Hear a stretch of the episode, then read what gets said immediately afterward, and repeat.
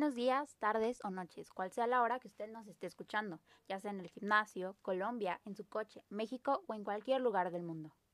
Estamos en su podcast de confianza. La salud es primero.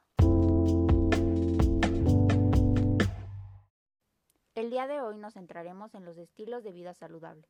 Pero vamos, primero dígame si realmente sabe qué son los estilos de vida saludable. ¿No? ¿Nada? Permítame ayudarle. Los estilos de vida saludables son una estrategia global. Se enfoca en la prevención de enfermedades y promoción de la salud. Los estilos de vida están determinados por la presencia de factores de riesgo y o de factores protectores para el bienestar. Deben ser vistos desde un punto de vista tanto en las acciones individuales como de manera social. Ahora bien, usted de seguro está pensando aún por qué dije una estrategia global, si nunca había escuchado en las noticias acerca de esto. Existe la Carta de Ottawa, la cual se hizo pública en 1986 para la promoción de la salud. Esta considera los estilos de vida saludable como componentes importantes de intervención para promover la salud. Permítame leerle uno de sus párrafos.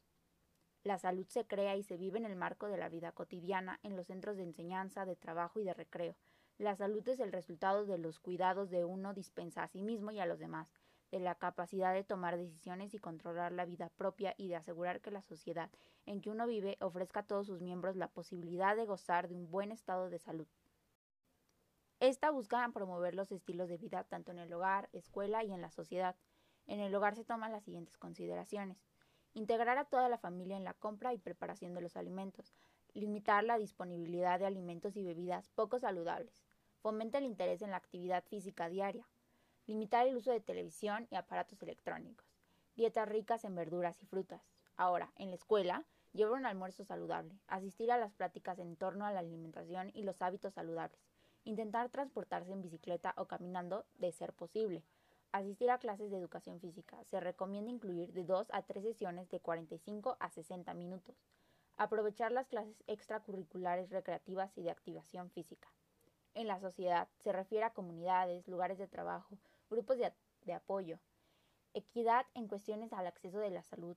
La salud exige una acción coordinada por parte del gobierno, sectores sanitarios, sociales, económicos, organizaciones no gubernamentales, autoridades locales, industrias, entre otras.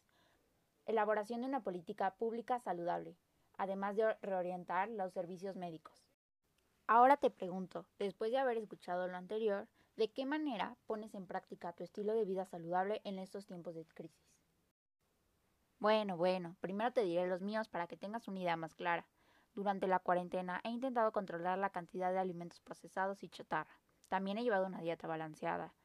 Es bien sabido que durante este tiempo han existido aumento de peso. Sin embargo, es fundamental tener una alimentación balanceada y sobre todo intentar alejar los productos procesados. También he recurrido a dar unas caminatas en los pocos tiempos libres que tengo. Me gustaría decir que he limitado el uso de aparatos electrónicos, pero en estos tiempos de escuela y virtual he pasado la mayor cantidad de horas enfrente de un aparato electrónico que nunca en mi vida, realizando trabajos, tareas, clases, etc. Esto por mencionar algunos. Ahora cuéntame los tuyos. Sin antes agradecerte por tomarte el tiempo de escuchar este episodio, te mando un saludo donde quieras que estés. Nos vemos en el siguiente episodio de Salud es Primero. Hasta pronto.